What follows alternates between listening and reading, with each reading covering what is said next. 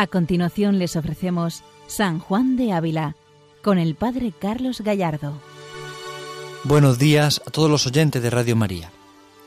Continuamos con nuestro programa dedicado a San Juan de Ávila, doctor de la Iglesia Universal, y seguimos entrando en su doctrina, su testimonio, su ejemplo de vida, su santidad, que nos va acercando progresivamente al misterio de Cristo.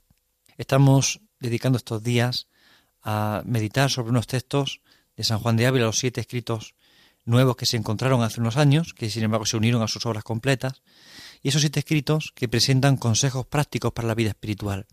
Estamos comentando el escrito primero, que habla sobre la oración, y en el escrito primero, en el punto tercero, habíamos comenzado a hablar sobre el recogimiento. Amor al recogimiento es el punto que San Juan de Ávila subrayaba para el bien de la oración. Él decía primero que era un conocimiento para, conocer a Dios, la oración para conocer a Dios, la oración para conocerse uno a sí mismo y la oración para, para su bien es necesario el amor al recogimiento. Luego el cuarto y último punto será la necesidad de la dirección espiritual. Pero son los puntos fundamentales para el bien de la oración. Y estamos ahora en este amor al recogimiento. Comentábamos que el recogimiento no es solamente un acto concreto, sino que es una actitud, que es un modo de vivir. Y San Juan de Ávila ponía un ejemplo de aquel rey que envía a un, a un mensajero y ese mensajero tiene que ir con una misión.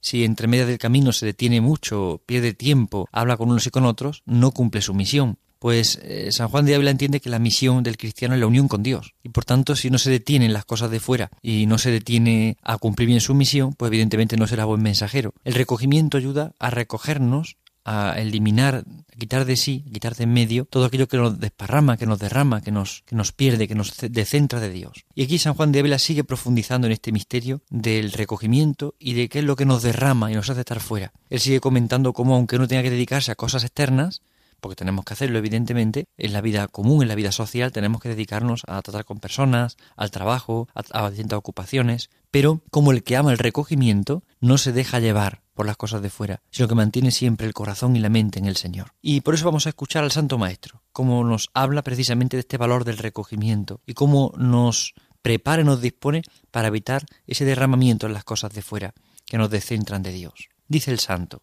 el modo con que vendremos a este recogimiento es que cuando se nos ofreciere ocasión de derramamiento, como se tiene libertad de llegarse a los que están hablando, o de ir a visitar algún pariente o amigo, u otro cualquier ocasión de derramamiento, a la tal tentación responda, ahora esta vez me quiero recoger. Y metiéndose en, la, en su celda, o en la parte que más ordinariamente suele estar recogido, procure de ejercitarse en aquello que más le suele recoger, pero no saque. Es decir, el santo aconseja que aunque uno tiene que ofrecerse, le ofrecen ocasiones de derramamiento, las cosas de fuera, evidentemente, pero tiene libertad para, después de dedicarse a las cosas de fuera, volver a ese momento de recogimiento, a ese lugar, a ese espacio, a esa celda, habla San Juan de Ávila, en la que uno puede recogerse de nuevo para recuperar la presencia de Dios. La celda no se refiere solamente al lugar físico, una celda, una habitación, sino también al lugar del corazón. Es decir, aunque uno esté en las cosas de fuera, puede buscar momentos para recogerse en su corazón para acudir a la presencia de Dios, para no perder la presencia de Dios.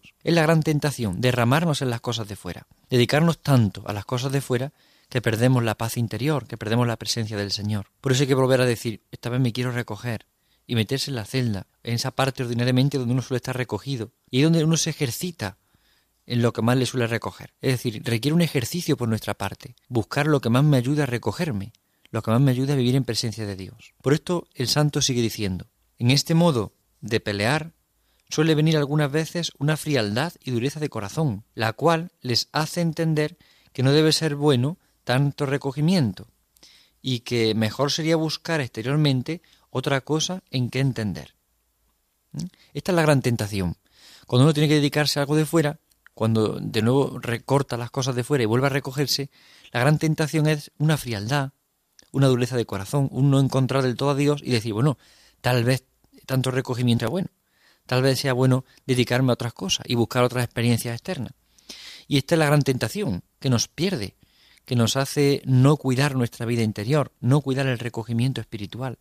Eso nos hace perder de vista lo que realmente es importante.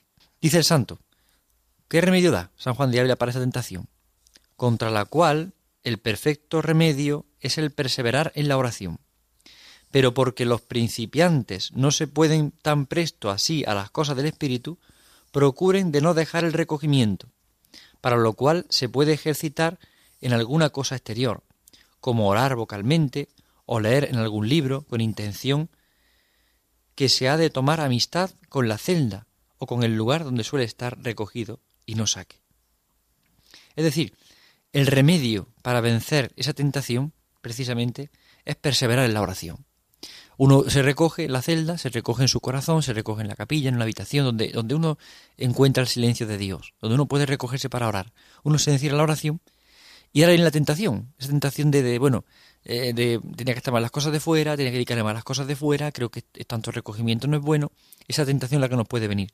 Cuando venga la tentación, ¿qué hacer? Dice el santo, perseverar en la oración, mantenernos en oración, es decir, no ceder.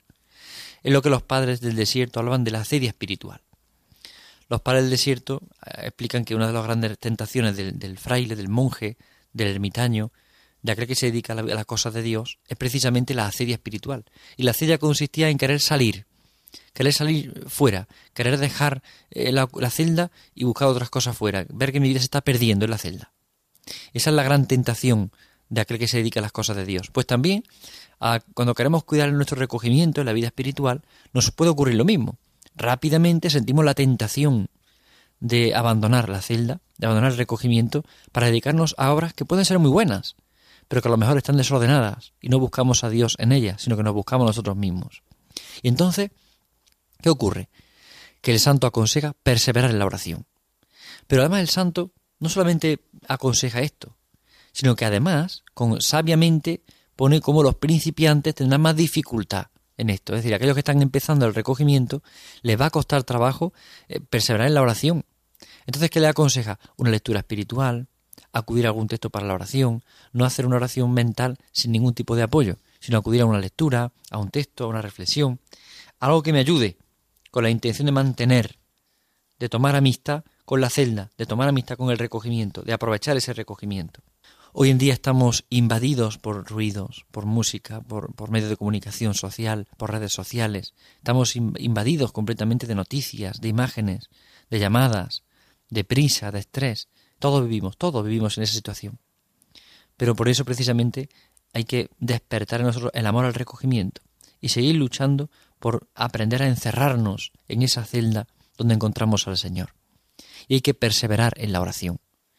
Es verdad que cada persona, según su vocación, su estado de vida, tiene que vivir un recogimiento u otro. Evidentemente, el recogimiento de un cartujo no es el mismo que el de un fraile dedicado a la, vida apostólica, o de un sacerdote, o de una religiosa, o el, el, recogimiento de un sacerdote no es el mismo que el de un padre o madre de familia.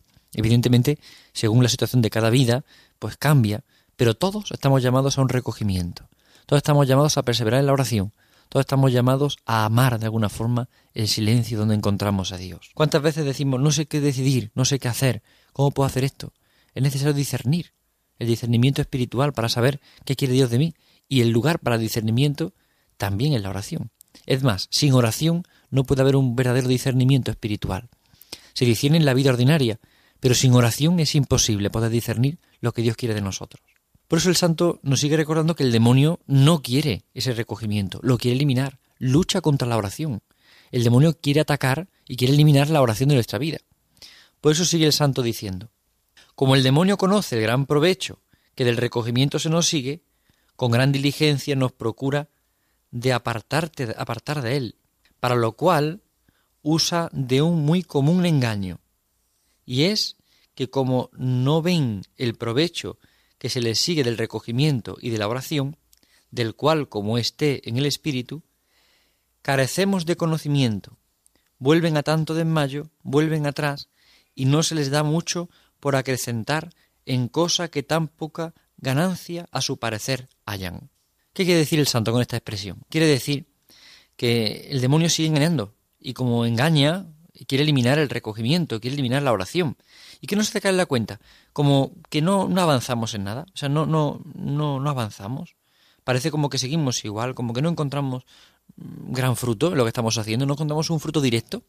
Y entonces, ¿qué hace? Nos desalienta, nos desanima para que perdamos el recogimiento en la oración. Te dice, bueno, eh, tampoco es para tanto, lo intentas, sí, pero no encuentras tampoco consuelo, no encuentras luz, ¿para qué vas a seguir? O lo intentas, pero bueno, ves que no, al final, bueno, pues nada, eh, no le encontramos fruto directo y entonces nos dedicamos mejor a las cosas de fuera que dan un fruto más directo. Por ejemplo, Si yo eh, me dedico a una obra externa, una obra de caridad, todo el mundo la puede aplaudir. Pero sin embargo, dedicarle tiempo al silencio, a la oración, no lo ve nadie. Y tampoco yo encuentro el fruto directamente, sino que es una cosa a, gran escala, a largo plazo. Por eso el demonio tienta, tienta con lo inmediato, con la inmediatez. El demonio nos tiene a todos atados en el mundo de hoy con lo inmediato, con lo concreto, con el hacer cosas ya, que se vean, que se aplaudan, que tengan fruto.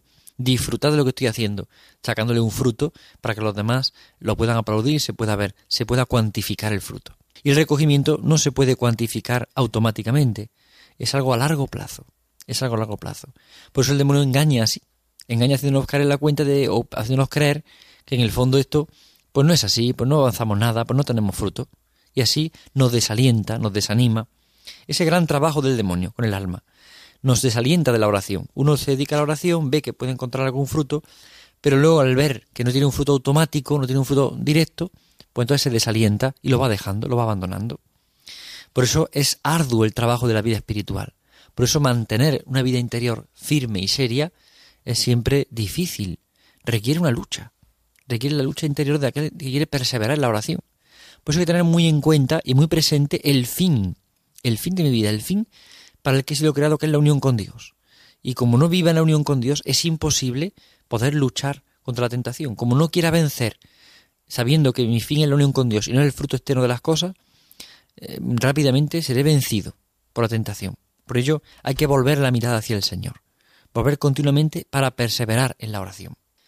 El santo sigue dando consejos para vencer el engaño. Sigue diciendo, para vencer este engaño del demonio, conviene que sepamos que es mucho de notar que el crecer corporal, que así como el niño recién nacido, no con la primera papa que come viene a ser varón perfecto, sino que ha menester continuar a tomar continuo mantenimiento, con lo cual, al cabo de algunos años, se varón perfecto.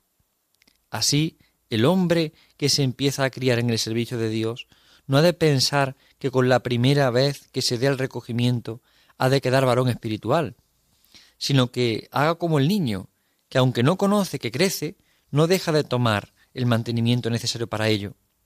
Así el principiante, en el servicio de Dios, aunque no conozca el recogimiento espiritual en su ánima, porque le está es escondido como al niño el crecer corporal, no por eso se ha de dejar de dar al recogimiento y a la oración.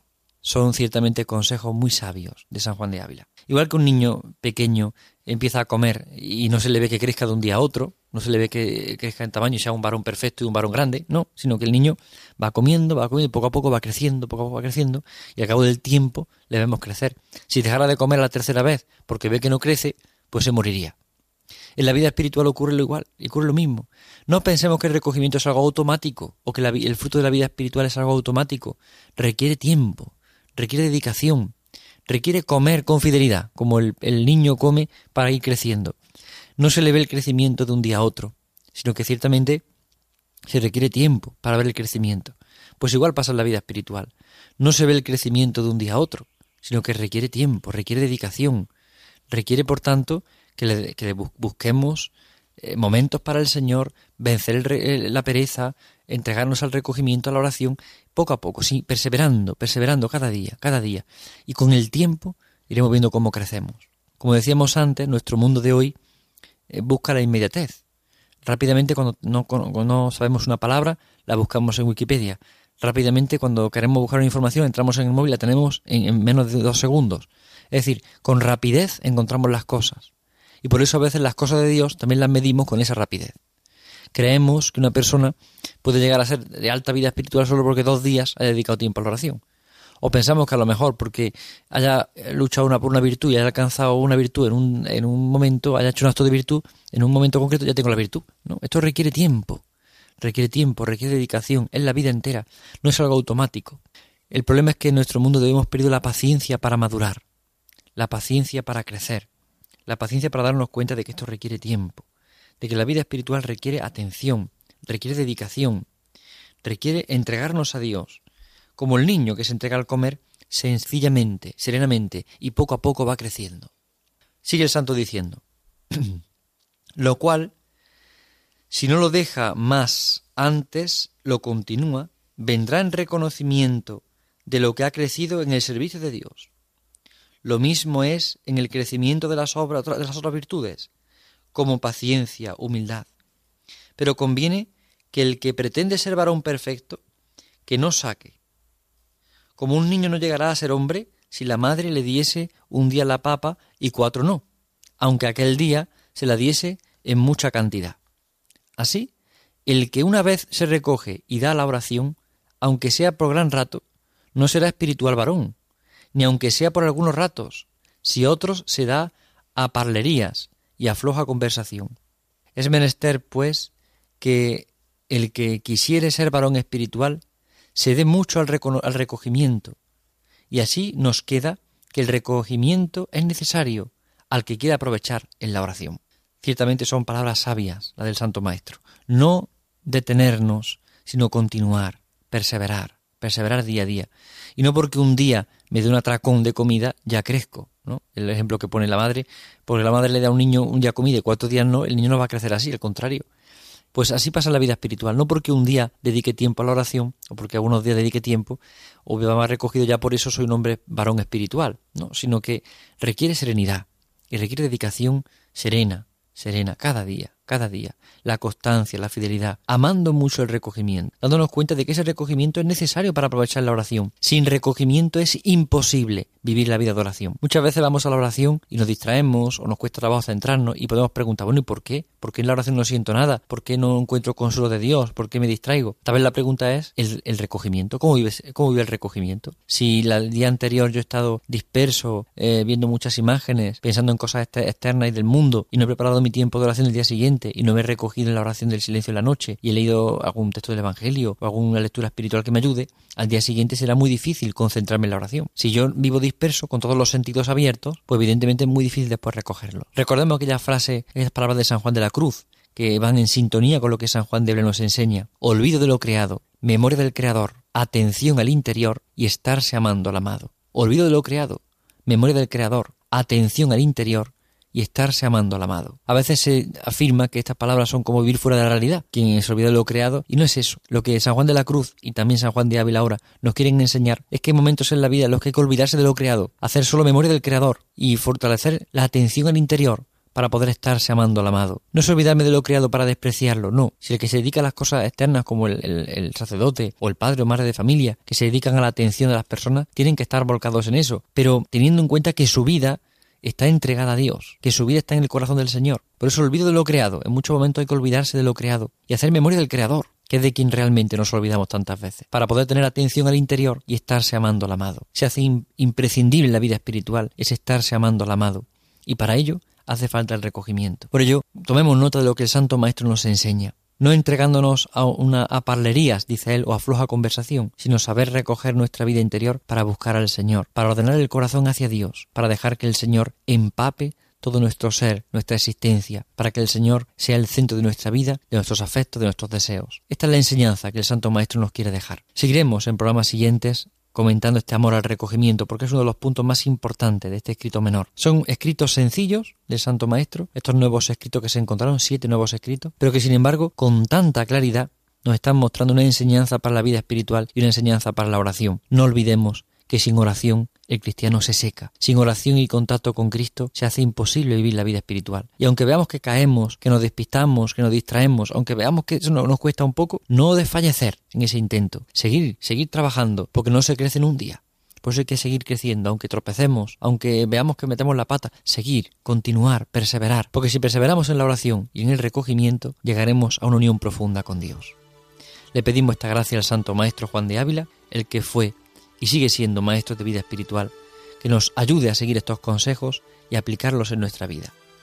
Buenos días a todos en el Señor, Dios les bendiga. Han escuchado San Juan de Ávila, dirigido por el Padre Carlos Gallardo.